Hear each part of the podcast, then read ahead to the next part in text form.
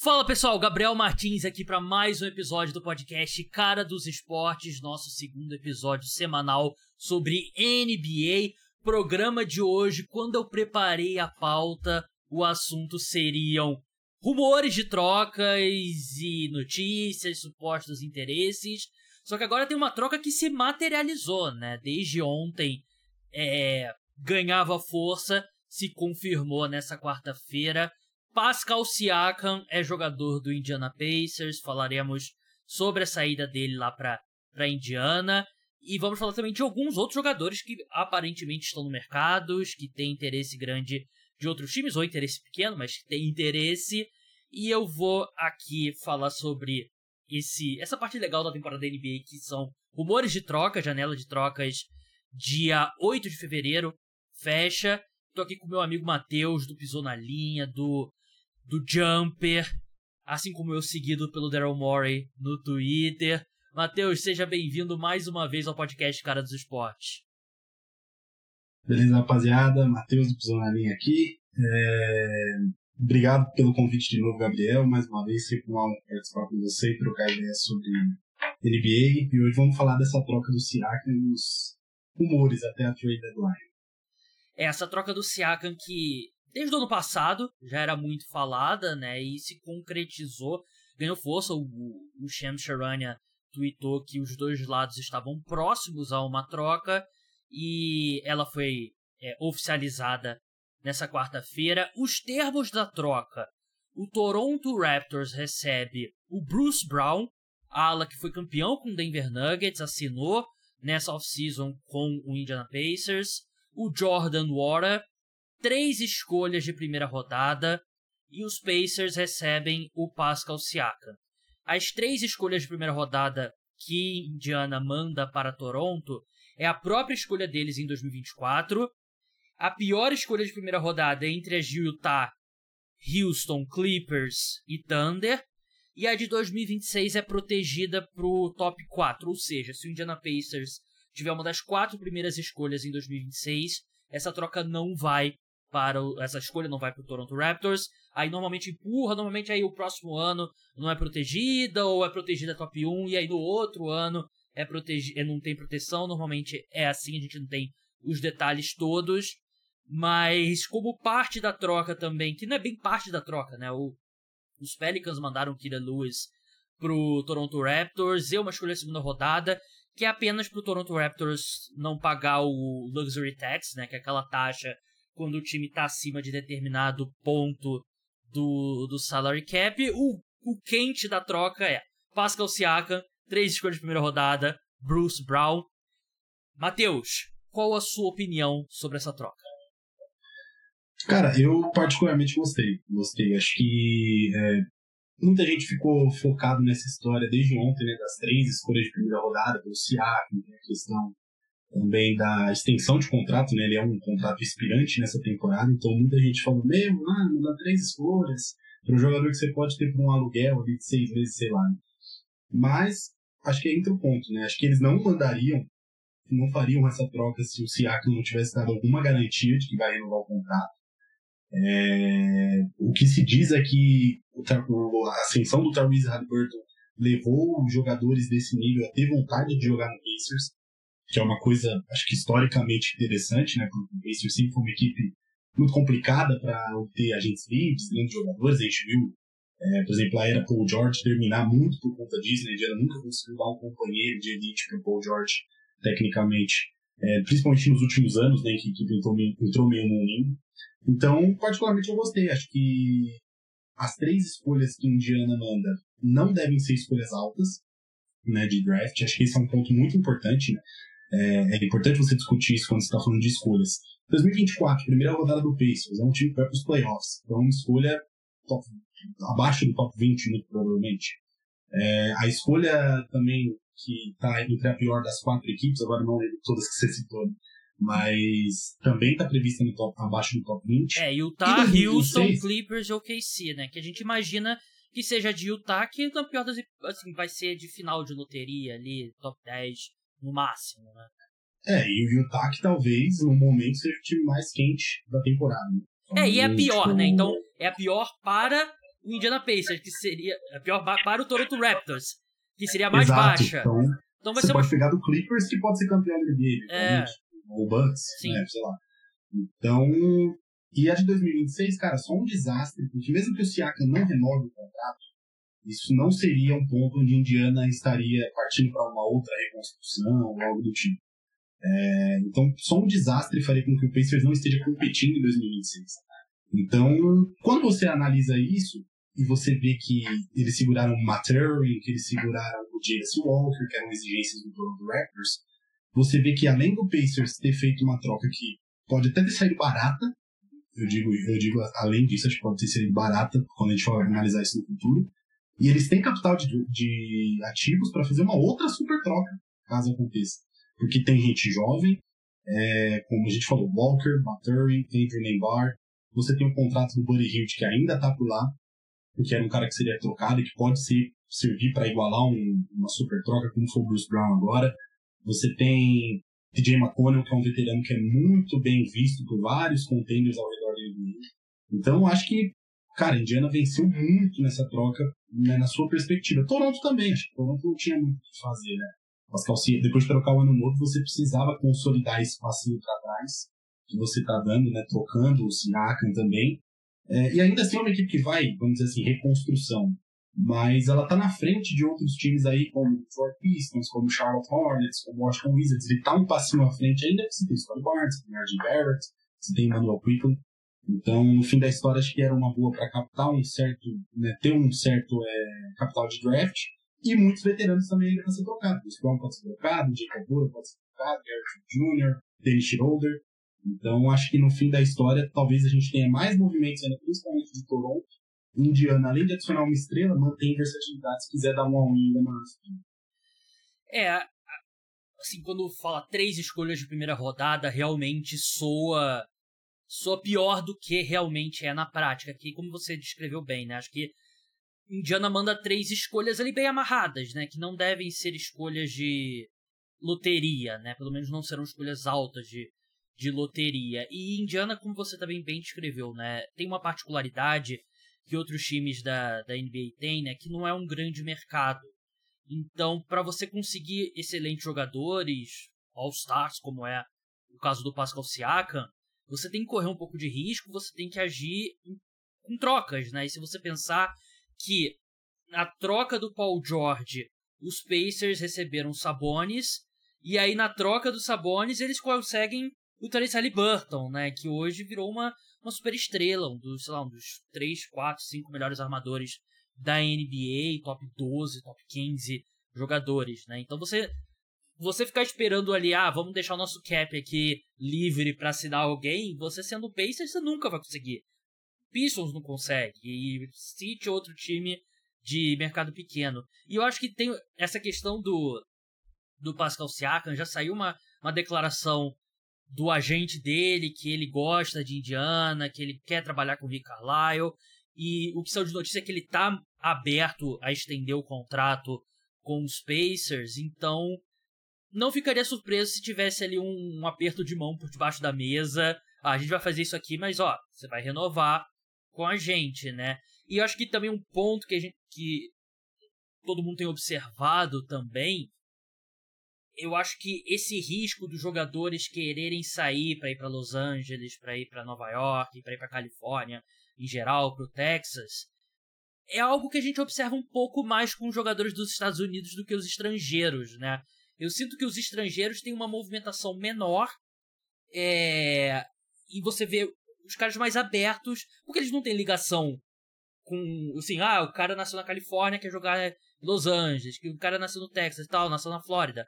O Pascal Siakam é, é de Camarões, né? Então, para ele, a diferença não é tão grande assim, Toronto e Indiana. Então, eu sinto que é uma aposta melhor com um jogador estrangeiro que ele vai aceitar mais tranquilamente ficar no mercado pequeno do que é com jogadores dos Estados Unidos. É, e, e você citou um ponto é, interessante que é a questão de, ah, vamos é, ter muito espaço salarial para adicionar um jogador na agência livre. E a realidade é que isso não acontece mais tanto na NBA porque é menos lucrativo. Né? Sim. Você pode reparar que todas as últimas movimentações de superestrelas foram através de trocas. Uhum. Porque, ah, o Kevin Durant vai, sei lá, vou dar um exemplo, né? É, ele quer sair do Phoenix Suns, ele tem um ano de contrato. Mas se ele for assinar com outro time, ele vai ganhar cerca de 15, 20% a menos do que ele ganharia assinando com o Phoenix Suns. Então isso acontece muito, às vezes o cara renova, fica um ano, já tá lá uns 5 sem dar certo, e aí ele vê que ah, não vai dar mesmo. Que é o que muita gente é, especula do Jalen Brown no Boston Celtics, né, caso não ganhe o título, sei lá. De que, ah, esse pode ser que seja trocado. Se ele assinasse com outra equipe, ele nunca ia ganhar aquele contrato que ele ganhou com o Boston. Então acho que é muito disso. É, a gente vê pela agência livre desse ano. O novo acordo de trabalho ele facilita com que as equipes que tenham mais espaço assinem os melhores jogadores da agência livre. O, o próprio exemplo é o Bruce Brown, que era um cara que era muito disputado e Indiana levou, porque Indiana podia pagar mais. Podia pagar 22 milhões para o Bruce Brown, que é um valor, eu acho, por mais que ele seja um jogador valioso, um pouco alto. É, mas quem foram os melhores agentes livres desse ano? O Bruce Brown e o Fred VanVleet? É, o Jeremy Grant que renovou, né, com o Portland Trail Blazers, né? O Kuzma. Kuzma também. É, é, verdade. É, a questão do Bruce Brown, né, agora entrando na troca em quadra, eu sinto um pouco de remorso de quem comprou alguma coisa cara, né? O Bruce Brown, eu concordo plenamente. Quando você tem o Bruce Brown recebendo, acho que eram 8 milhões de dólares, se eu não me engano, que ele assinou 10 milhões de dólares por ano no Denver Nuggets, é ótimo. Por 22, já começa a ficar um pouco puxado, né? E sobre o Pascal Siakam nos Pacers, ele é um cara que é um All-Star, vai fazer 30 anos, né? Tá no, no, meio do auge, assim, da carreira dele. A tendência... Ele tá no pico, a tendência é que em breve ele comece a, a ver algum declínio. Ele foi um jogador muito importante no título do Toronto Raptors em 2019. Ele é um cara que bateu na, na trave para ser o NBA vários anos, né? Ele é um cara que estava logo ali, sétimo, oitavo forward para ser é, para entrar na seleção All NBA. É um cara que o arremesso dele caiu bastante ao longo dos anos. O aproveitamento, se não me engano, dele esse ano é 31%. Mas eu acho que até nesse ponto eu acho que é um bom encaixe no Pacers, porque eles têm um excelente arremessador do Tracy Burton, o Buddy Hield, que é um dos melhores arremessadores da NBA, o Miles Turner, que não está arremessando tão bem esse ano, mas é um pivô que espaça a quadra do que a maioria. A equipe tem arremessadores e assim, você eu consigo ver o, o Pascal Siakam recebendo uma bola ali no poste baixo que é o que ele faz muito bem ali na região intermediária do poste baixo, e o Miles Turner aberto, né? E aí o, o pivô tem que respeitar o Miles Turner aberto, e aí vai ter um pouco mais de espaço para o Siakam operar, porque ele é um excelente jogador, ele é um bom defensor também, né? A questão, a única questão para Toronto trocar o Siakam são duas, na verdade. Free agent, depois você perdeu o Van Vliet por nada, você não pode perder o Pascal Siakam e o Odiano Novo por nada.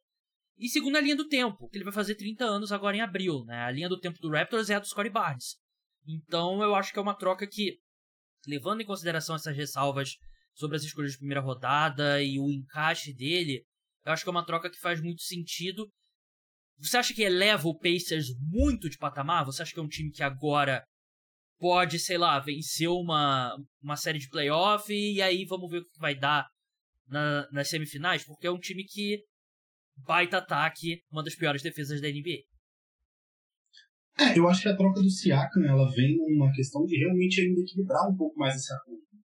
É, porque, não que o Bruce Brown não seja um bom defensor, ele é muito bom defensor, inclusive, mas o, o grande ponto do Siakam é que eles precisavam de um jogador bom defensor e um ala, um cara de mais tamanho para defender no perímetro. O Bruce Brown ele é um bom cara para defender talvez alas mais baixos, um, show, um shooting guard, etc. Agora, se você precisa defender o Antetokounmpo, que é uma obrigação no leste, se você precisa defender o Tatum, o Jalen Brown, né, já fica um pouco mais difícil. Então, acho que eles precisavam desse tamanho extra na defesa. Você tem o Nesmith, que acho que ganha um espaço para ser titular, que ele também é um ala não tão alto, mas também não tão baixo. Acho que você consegue ter como defendendo o segundo melhor jogador adversário todas as noites, ou até o primeiro, para tentar descansar um pouco mais o Siakam. E você dá principalmente, acho que mais é, conforto para o Miles Turner, né? Para não expor tanto o Miles Turner, e o Miles Turner é um dos melhores jogadores de proteção de área da NBA quando bem protegido. Então acho que isso é importante na defesa. No ataque, como você falou muito bem, tem a questão do arremesso do Siakam, mas ele vai jogar num dos times, no momento, o melhor ataque da história da NBA. Então, é, com muitos espaçadores, com muita gente que arremessa, com um excepcional criador, com um pivô que, como você falou, precisa ser respeitado no seu chute de perímetro. Então, isso tudo cobre defeitos do Siakam, principalmente na questão do arremesso. E tem um dado interessante, que ele começou muito mal a temporada, né, lá nos três anos, mas nos, no último mês e meio, o Siakam é o quarto melhor arremessador da NBA na zona morta. É o quarto melhor aproveitamento. Então, eu acho até que, pô, se você dá um menor volume, ele deve ter espaço para arremessar de três pontos, que é uma coisa que ele não tinha no Raptors, porque o Raptors não tinha ninguém para equilibrar as ações Uhum. Então ele vai ter mais espaço para arremessar e talvez um menor volume de arremessos de fora. Vai jogar mais lá dentro do garrafão, infiltrando seus pontos fortes. Então, pô, se ele conseguir entregar 35% de perímetro e ser o defensor que a gente sabe que ele pode ser, fantástico o encaixe. Né? Acho que não tem muito questionamento. É, e o, a qualidade dos arremessos que ele vai ter em Indiana, né, com o Tyrese Halliburton armando o jogo. A gente sabe que o, a visão de quadra e os passes do Tyrese Halliburton, né, ele encontra os caras na posição certa. Então a tendência é realmente esse aproveitamento melhorar. E pra gente encerrar, o lado do Toronto Raptors é um time que fez o que já devia ter feito há algum tempo, né, que é abraçar a reconstrução, um time que a gente esperava, o que eles estão fazendo agora, a gente achava que ia fa fazer na última janela, que eles foram lá e trocaram, trocaram pelo Jakob Puddle, né, que foi uma, uma troca extremamente inesperada, um cara que creio eu que vai ser trocado agora também nessa janela. Sobra um remanescente do título agora nesse elenco, que é o Chris Boucher, né, que não era nenhum contribuinte do título, né, o Pascal Siakam era a última peça que realmente foi uma peça importante na conquista do título. E talvez tenha sido com um ano de um ano mais tarde, sim, mas eu acho que até pra, se tratando de free agents, né, aspirantes, né, o Oji Anunobi e o Siakam, eu acho que o, os Raptors conseguem um bom retorno e tudo tem que ser agora colocar os jogadores perfeitos ao redor do, do Scottie Barnes, né? Porque o salto que ele deu esse ano é de cara que você constrói ao redor, né? É, exatamente. Acho que eles atrasaram a reconstrução, né? Já tinham feito isso há um tempo. É, mas, como eu disse também, acho que eles já estão à frente de outros times que estão reconstruindo há mais tempo por conta do, do Scottie Barnes. Eu lembro que a gente falava que o Raptors começaria a reconstrução quando o Kyle Lowry foi para o Miami Heat, há uns dois, três anos, sei lá. E aí o Scottie Barnes chegou, já chegou muito bem, foram para os playoffs, perderam, no ano seguinte foi frustrante. Mas, como você falou, acho perfeito. Acho que eles até atrasaram um pouco, acho que eles poderiam ter ganho mais pelo Seattle se trocam ele no ano passado, ou na trade deadline passado, não sei. Uhum. É, mas o preço que eles ganharam no Jay no Lobo foi muito bom, foi uma troca muito boa para eles. E como disse, acho que é, a reconstrução chega num momento é, em que a franquia tem um técnico novo, tem um técnico que, assim, eu vejo como um dos mais promissores da NBA em termos de trabalho. É, o ataque do Raptors é uma outra coisa desde antes da troca, em relação ao time que estava no ano passado do Nick Nurse, que o ataque era horrível de ver. Esse ano não, esse ano faltavam as peças para acertar o arremesso. Mas a construção dos arremessos ela, ela, foi muito melhor desde o início e ela se consolidou um time que está até divertido desde que teve a troca, né, do ano novo. Então acho que foi perfeito, acho que é isso. Acho que eles demoraram um pouquinho, mas no fim fizeram a coisa certa, receberam um valor ok e vão receber mais coisa né, na troca dos outros veteranos. É, acho que é isso. Acho que o Raptors também é uma vitória, uma consolidação para como você disse, construir através da linha do tempo do Score Barnes. É, o Bruce Brown é um cara que pode ter um valor pro contender, né? É um time que ele é uma peça que acho que ele pode marcar basicamente ele de 1 a 3, né, com uma certa tranquilidade. Ele foi muito importante no título do Denver Nuggets. Quem sabe ele volte para Denver, né? Não sabe, Denver pode. Até o Yoko, também, acho que é um pivô bastante subestimado, assim. Um cara que faz tudo bastante certinho.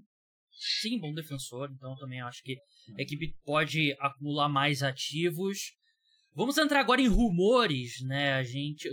Quarta-feira, 17 de janeiro, né? Se sair mais alguma coisa depois disso. É, vamos começar pelo Andrew Wiggins. Andrew Wiggins que vem sendo. Assim. É uma temporada e meia agora tenebrosa dele. E parece que o Dallas Mavericks tem interesse no, no Andrew Wiggins. E aqui, assim, a equipe parece ter interesse também no PJ Washington, do Charlotte Hornets, do Donovan Smith. Então dá pra ver que eles estão procurando um estilo de jogador, né? Um ala. Eles querem um cara ali para ser titular, possivelmente na posição 3, posição 4 da equipe. Eu não chegaria perto desse contrato do Andrew Wiggins atualmente, né? 30 milhões de dólares, basicamente, se não me engano, por mais duas ou três temporadas, e ele tem sido um desastre em quadra. Então, mesmo que. Mesmo que você fala, pô, aspirantes e tal, eu não quero fazer essa aposta no Andrew Wiggins. É, eu também não faria. Andrew Wiggins, assim, cara, é candidato com força a ser talvez, entre os jogadores relevantes, o pior jogador da temporada, né? Ele, é, muitos problemas ele fez, eu acho, até uma temporada regular decente no ano passado, né? E aí teve aquela ausência muito longa, o Warriors até caiu muito depois disso. Quando ele voltou, não foi a mesma coisa. Muito diferente do jogador que foi campeão com. Talvez sendo o segundo melhor jogador do Warriors, na minha opinião, pelo menos. Fundamental para limitar o Dayton nas finais. Uhum. O Doncic, até, de certa forma, ele foi um defensor bastante útil na, na conferência. É, mas esse ano realmente está muito difícil. Mas é o que você falou, acho que além do Andrew Wiggins, né, que é a, acho que é a manchete, o, Dallas está procurando um ala, né? Eles eram um dos times que estavam interessados no Siakam, é, mas tinha um ponto dos ativos não serem tão bons, tem um ponto de que você já tem contratos muito caros com o Gary Irving e com o Luca Doncic, assinar três contratos máximos na NBA de hoje. É uma coisa que só acontece com o Minnesota Timberwolves e o Denver Nuggets, né? Então não é uma, uma coisa normal. É, então acabou pesando essa questão na comparação com o Indiana. Tem o Portland, que é o Jeremy Grant, que é um cara que pode ser mais útil, talvez, hoje no momento com o Andrew Wiggins, mas o contrato é muito difícil também. É... Eu, eu, eu pensei, eu pensaria no Dorian Finney-Smith de novo, talvez, desses nomes todos que você falou. O Finney-Smith teve um começo muito bom no Brooklyn Nets na temporada, arremessando de três pontos, teve umas métricas bem legais, depois caiu muito junto com o time todo né, nas últimas semanas, o Nets tem sido uma coisa desastrosa em quadra também. É, mas ele começou a temporada muito bem e ele já se provou fundamental no contexto de um time um pouco pior que esse que era o da final de conferência de dois anos atrás com o próprio Warriors. Né? Então, acho que ele é um cara provado, acho que ele é um cara que entende o sistema de jogo do Jason Kidd é, e também serviria para substituir um pouco do fracasso até vir foi o Grant Williams. Né? O Grant Williams também, um ótimo começo de temporada, mas as últimas semanas tem sido uma coisa lamentável. É, então esse é o cara que eu estaria olhando. Essa, essa, esse interesse do Mavericks é claro o, o, é sintoma desse realmente quanto que o Grant Williams caiu, né? E é e a expressão é, é a experiência Grant Williams, né, do Celtics, né? Ele tinha momentos ótimos como foi esse início que você fala, pô, ele é o 3D perfeito, né? Pode jogar 3, 4, pode marcar a posição 5 se for necessário e tal.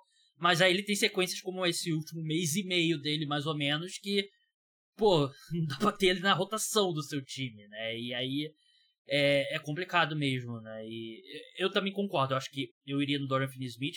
O Andrew Wiggins, que eu acho que tá numa situação complicada, né? Porque com esse contrato aí eu vi aqui, agora são umas duas temporadas, é, 26, 26 milhões na próxima, 28, e aí 26, 27 ele vai receber 30 milhões, mas é uma player option, né? Que imagino que ele vai exercer, porque cada ano, cada mês que passa, a sensação que dá é que aquele ano dos playoffs com os Warriors é o ponto fora da curva da carreira dele, né?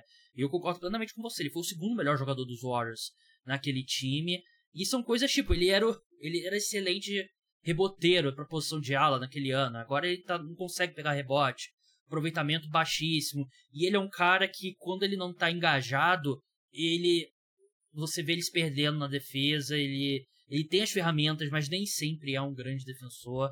Então, se eu fosse o Dallas Mavericks ou qualquer outro time, eu não, não iria gostar de fazer essa aposta no, no Andrew Wiggins, não.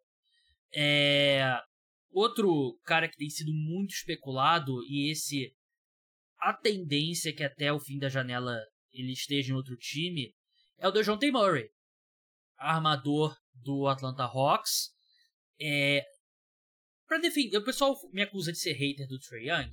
Isso é uma baita, baita de uma mentira. Eu assisti jogo do Trae Young na Universidade de Oklahoma. É, eu só achei ele um pouco superestimado.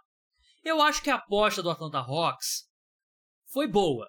Eu acho que o raciocínio, vamos colocar um armador, bom defensor que possa compensar o problema do Trae Young, que é defender, eu acho que foi uma aposta justa. Não deu certo. A gente tá vendo esse time do Hawks não tá dando certo.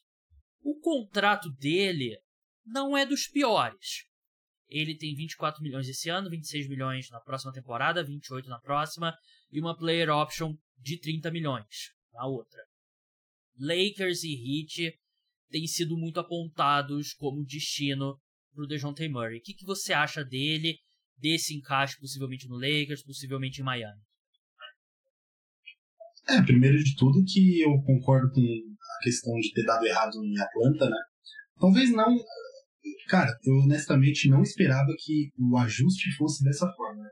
Quando o Murray foi para Atlanta, todo mundo falou: ah, o Trey vai começar a jogar menos com a bola na mão e se movimentar mais, uma coisa mais Stephen Curry. Porque o Murray era um cara que não arremessava tão bem nos Spurs, né? Assim que era uma máquina de triplo duplo como armador, mas slasher e assim, infiltração, etc. É, e o Murray até jogou bem fora da bola nesse período em Atlanta. Não vou dizer que ele jogou mal, não. Mas não esteve engajado defensivamente como esteve em San Antonio nos seus melhores momentos. E o todo foi um desastre, né? Acho que o DeJounte Murray que era legal. John Collins e Clint Capella ficou muito tempo. Agora o Jalen Johnson é um jogador muito interessante, mas é, demorou a se afirmar no time titular por escolhas do Queen Snyder, porque até ano passado não jogava nem 15 minutos por jogo. Então foi uma, uma coisa que foi se desenvolvendo, a questão do Capela, que também já não está mais naquele auge, né? Era, era bom dar mais, talvez, minutos pro Onyeko Congo. O Hawks também acho que precisa fazer igual o Raptors, dar um passinho para trás para tentar dar dois para frente.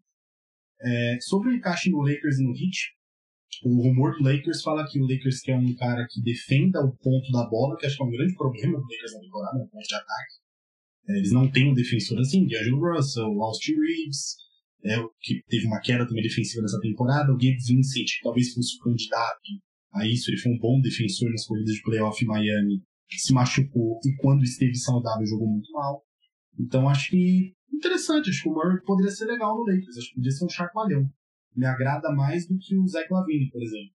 O Zach Lavine já acho que, assim, muito bom ofensivamente, seria um terceiro jogador ofensivo ali fantástico mas muito individualista e também um jogador que defensivamente tem problemas, né? E aí acho que né, não é a mentalidade do Lakers ser uma equipe mediana defensivamente, como tem sido atualmente. Então acho que é um encaixe legal. Agora você tem que ver o que você vai ceder com isso. É, é o grande problema. Tem se falado. Eu vi uma notícia aqui que deve ter dado aquele estresse pós-traumático do torcedor do Heat, né? Que o Heat não tá comprando tanto que tem esse interesse forte do Lakers, né? E foi assim que eles perderam o Damian Lillard, né? Claro, claro que o Dejounte Murray não tá no mesmo nível, né? Mas, cara, eu concordo que seria um bom encaixe no, no Lakers nessa questão defensiva. Ele tá arremessando 38% de 3, que desde o ano de calor dele é a melhor marca, e é tipo 38,6 em 6 tentativas por jogo, né? Não é, é um volume bem considerável. É, a questão é, você envolve o Austin Reeves se você é o Lakers? Você faz essa troca sem o Austin Reeves se você é o Atlanta Hawks? Porque eu acho, por mais que eu concordo com você, o Austin Reeves, ele mesmo no passado ele não era um grande defensor, né? Mas ele teve momentos melhores defendendo. Eu acho que essa queda dele diz mais sobre a queda do time em geral do que uma queda dele em si. Mas ele é um cara que está num contrato muito bom pelos próximos anos. Você envolveria, você faria tipo Rui Hachimura, Alcin Reeves e eh, mais uma ou duas escolhas pelo DeJounte Murray? Então, eu acho que o problema agora é o Hawks. Né? Porque eu, será que o Hawks aceitaria um pacote do Lakers sem o Austin Reeves? Acho que esse é o grande ponto. É. Porque o, fora o Austin Reeves, o Lakers tem jovens. Não dá pra dizer que é atrativo. O Max Christian ainda é um jogador interessante. Eu achava que ele teria até mais espaço nessa temporada. Uhum. Mas ainda, principalmente na defesa, é um jogador muito problemático. O Jared Vanderbilt, ao contrário, né, defensivamente é muito bom, mas no ataque ele não tem uma bola de segurança até hoje. E é um cara que também vive com muitas lesões. Então acho que é isso. Acho que você. Né, a gente também fala de escolhas de draft. Acho que se o Hawks conseguisse o Austin Reeves e uma escolha, ou não conseguisse o Austin Reeves, mas conseguisse as duas escolhas de primeira rodada do Lakers em 2027 e 2029, acho que aí você está falando de escolhas poderosas, porque o Lakers já não tem tanto capital de draft. O Lakers, se acontecer do LeBron sair, ou sei lá, do Anthony Davis, eles provavelmente Eles vão entrar numa reconstrução muito difícil, porque eles cederam muita coisa para tentar montar um time para esses caras. Uhum. Então, elas são escolhas mais valiosas do que, por exemplo, as que o Pacers cedeu hoje pelo Siakam. Então, é... sei lá, cara, como eu disse, eu defendi por muito tempo nessa temporada que o Lakers não deveria fazer uma troca. Eles estavam só de ressaca na temporada regular, que não sei o quê. Hoje eu já tenho mais problema. O Lakers cede muito arremesso livre no perímetro, o Lakers tem uma comunicação defensiva muito abaixo. É... E o detalhe, tá? Com a campanha negativa, com o Anthony Davis jogando praticamente todos os jogos da temporada e jogando muito basquete. Uhum. E o LeBron também saudável. Não tendo, acho que, um sinal de declínio muito claro. Então, cara, eu honestamente faria. Agora você tem que ver como negociar com o Hawks, né? Eu acho que não vai sair disso. Vai ter que ser o Austin Reeves ou vai ter que ser as duas escolhas de primeira rodada. É. Eu tendo a achar que com o meu futuro já comprometido, mandaria as duas primeiras as duas escolhas de primeira rodada, fico com o Reeves e depois vejo, porque é o que o Lakers fez durante toda essa janela.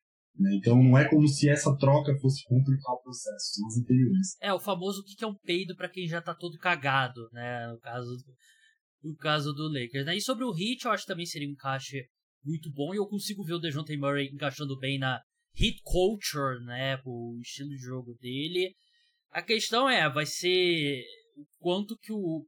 Teria que envolver o Tyler Hero, né?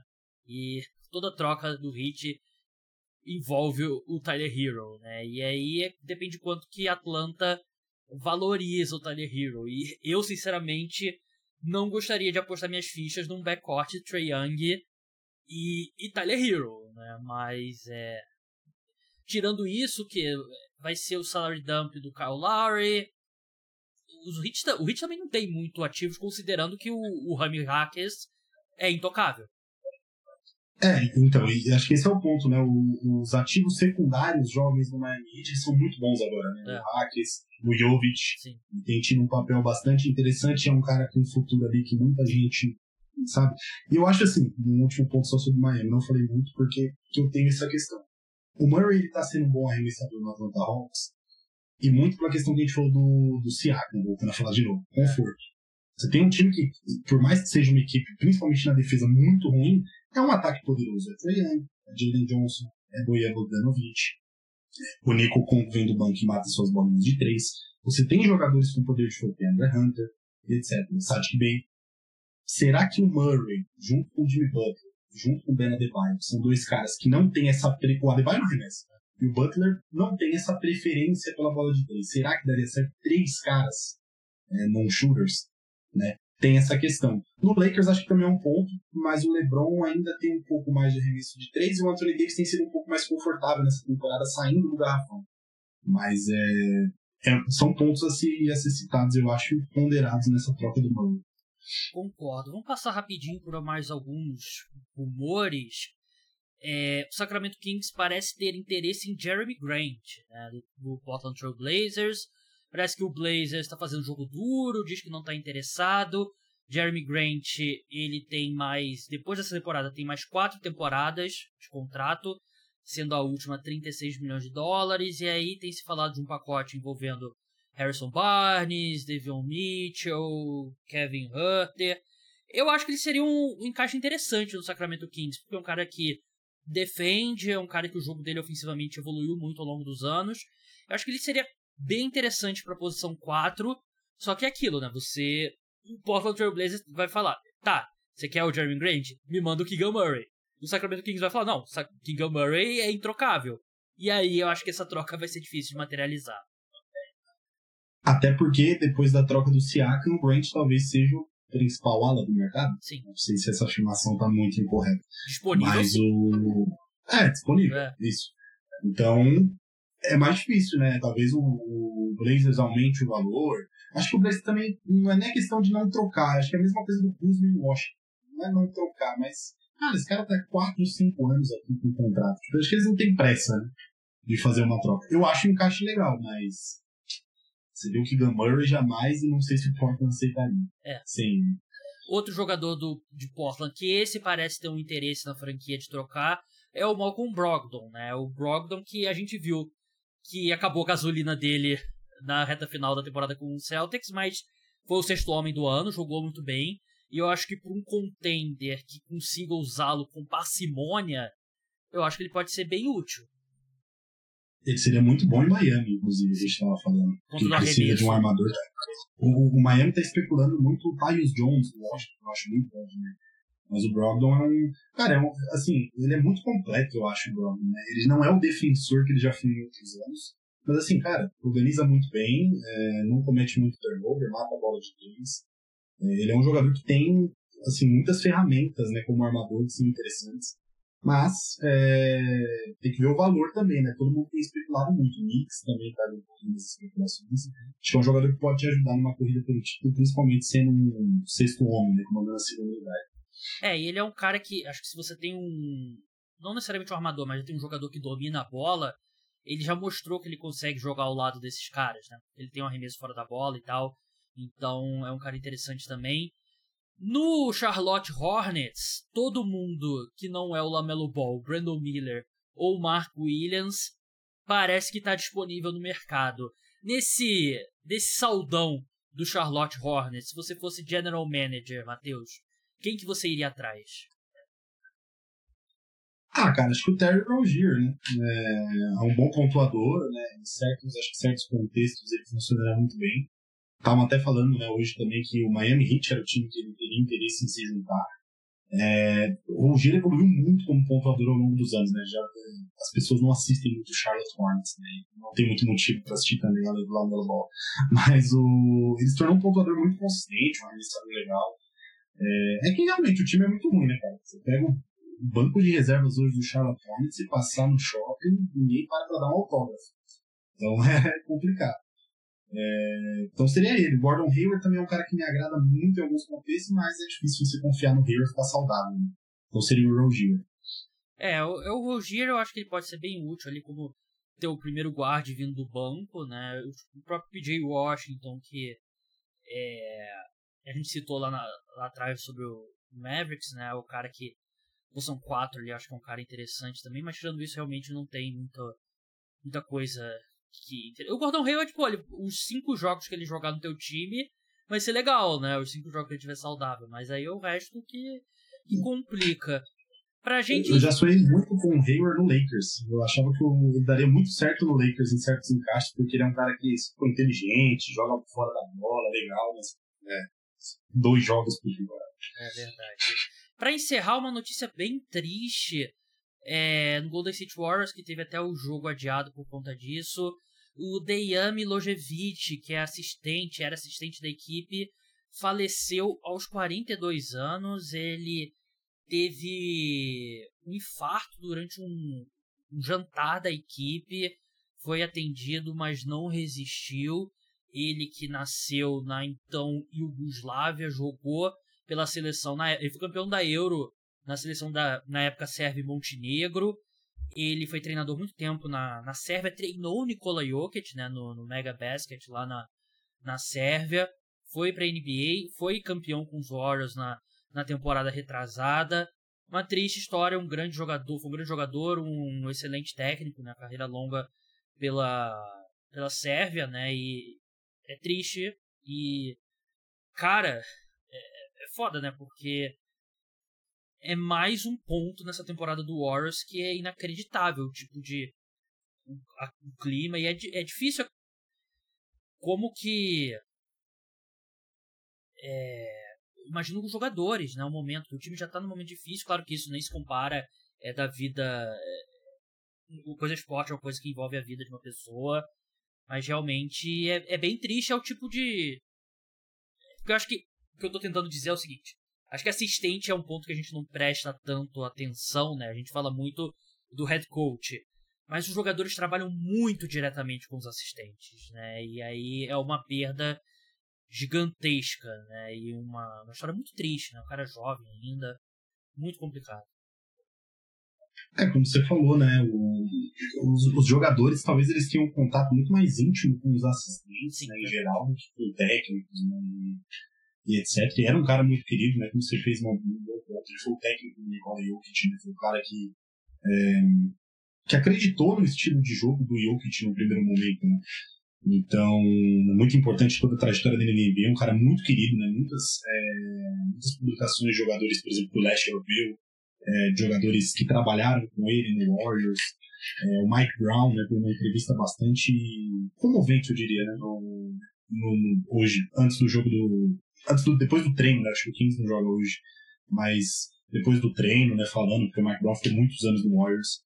Então, é.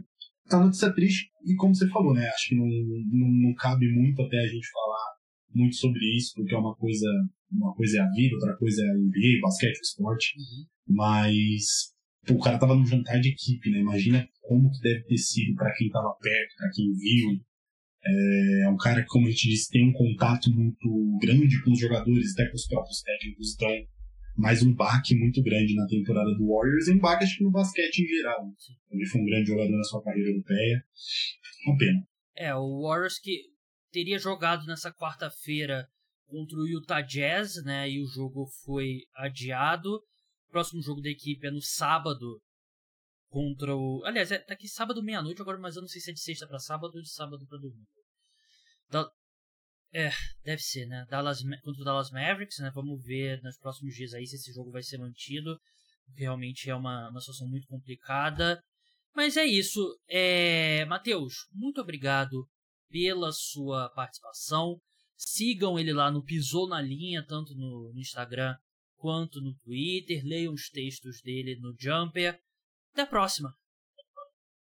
É isso, amigo. Obrigado por mais uma vez, né, o convite. Sempre muito legal vir aqui trocar ideia com você de basquete. E, e é isso. Sigam o Cara dos Esportes, a melhor página de NFL do país. Obrigado. E, e é isso. Tamo junto. Garantiu mais um convite agora, depois desse elogio. depois já Valeu, Matheus, muito obrigado. O podcast Cara dos Esportes de NBA volta na próxima terça-feira, madrugada de segunda para terça.